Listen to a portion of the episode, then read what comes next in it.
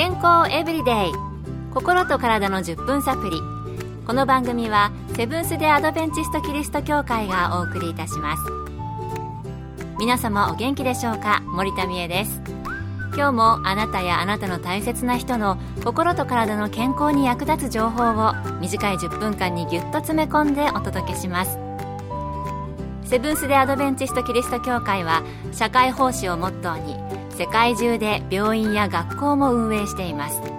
日本でも東京神戸沖縄の3カ所の病院をはじめ福祉施設などの運営を通して皆様の健康と医療福祉の発展に携わってまいりました。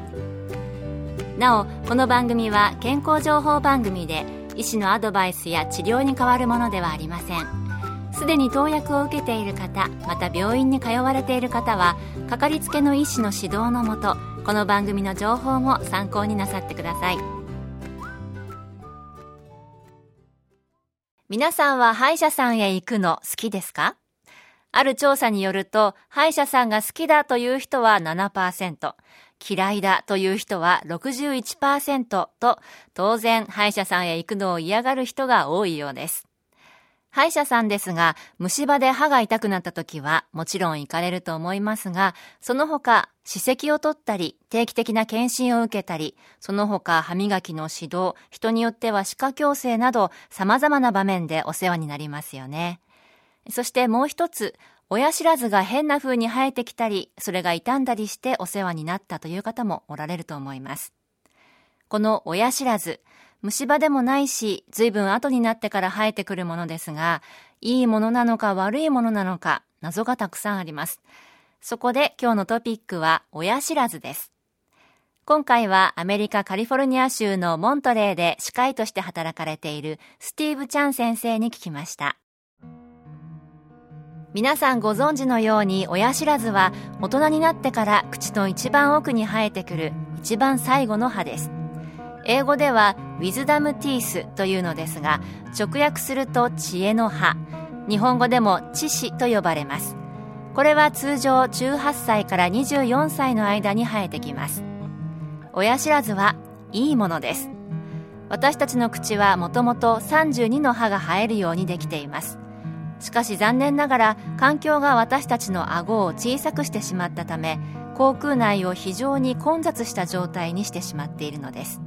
そして親知らずには変な制限や力が加わりうまく生えてくることができずに使い物にならない場合が多いのです。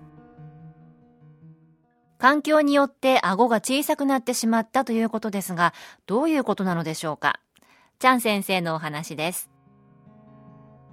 私たちが成長するにつれて幼児期の口は遺伝的要因と環境による要因によって変化しながら成長します。舌が適切に発達することができれば口の両側を押して口腔内を広げます。通常このような発達は赤ちゃんが授乳中に起こります。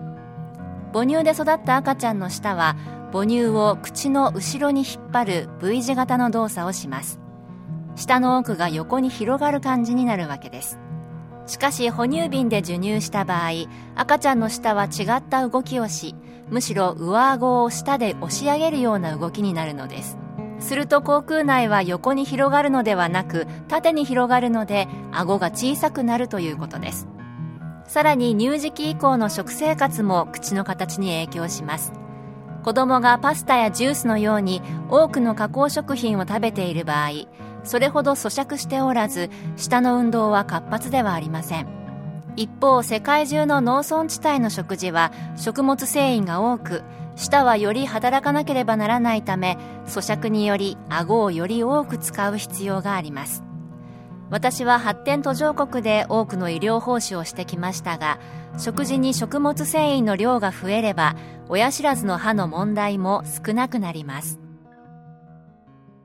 ということで母乳で育てると口の構造の上でもメリットがあるみたいですね。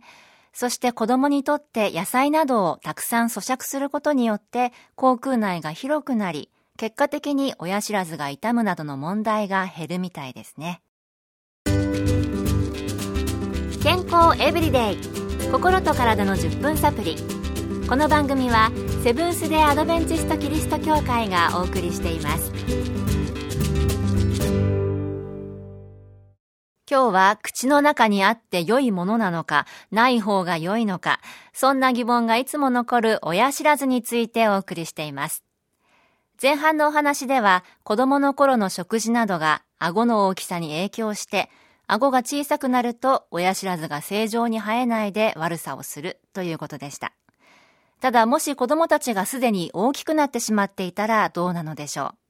もしかしたらすでに問題を持っている可能性のある子供たちに解決策はあるのでしょうか？引き続きアメリカカリフォルニア州のモントレーで歯科医として働かれているスティーブ・チャン先生に聞いたお話です。明らかに食物繊維を食事に増やすことは私たちが何歳になっても良いことです。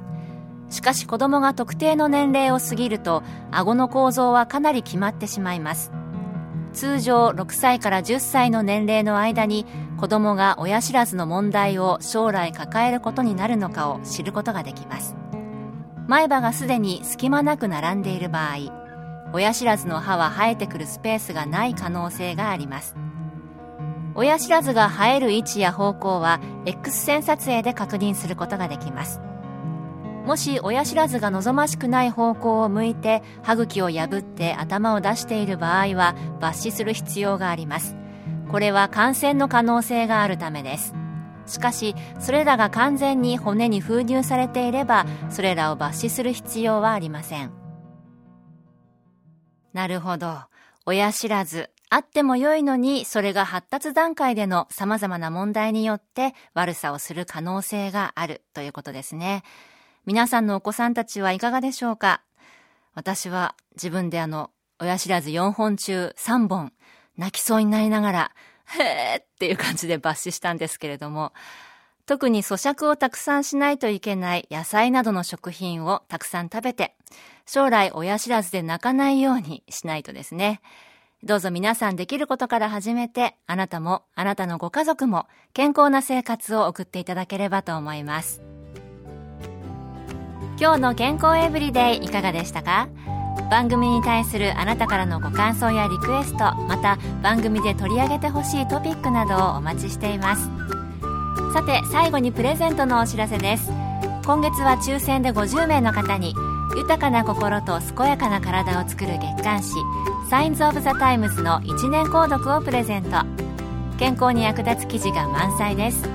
ご希望の方はご住所お名前をご明記の上郵便番号540-8547ラジオ日経健康エブリデイの係。郵便番号540-8547ラジオ日経健康エブリデイの係までお便りをお寄せください。今月末の決心まで有効です。お待ちしています。健康エブリデイ心と体の10分サプリ。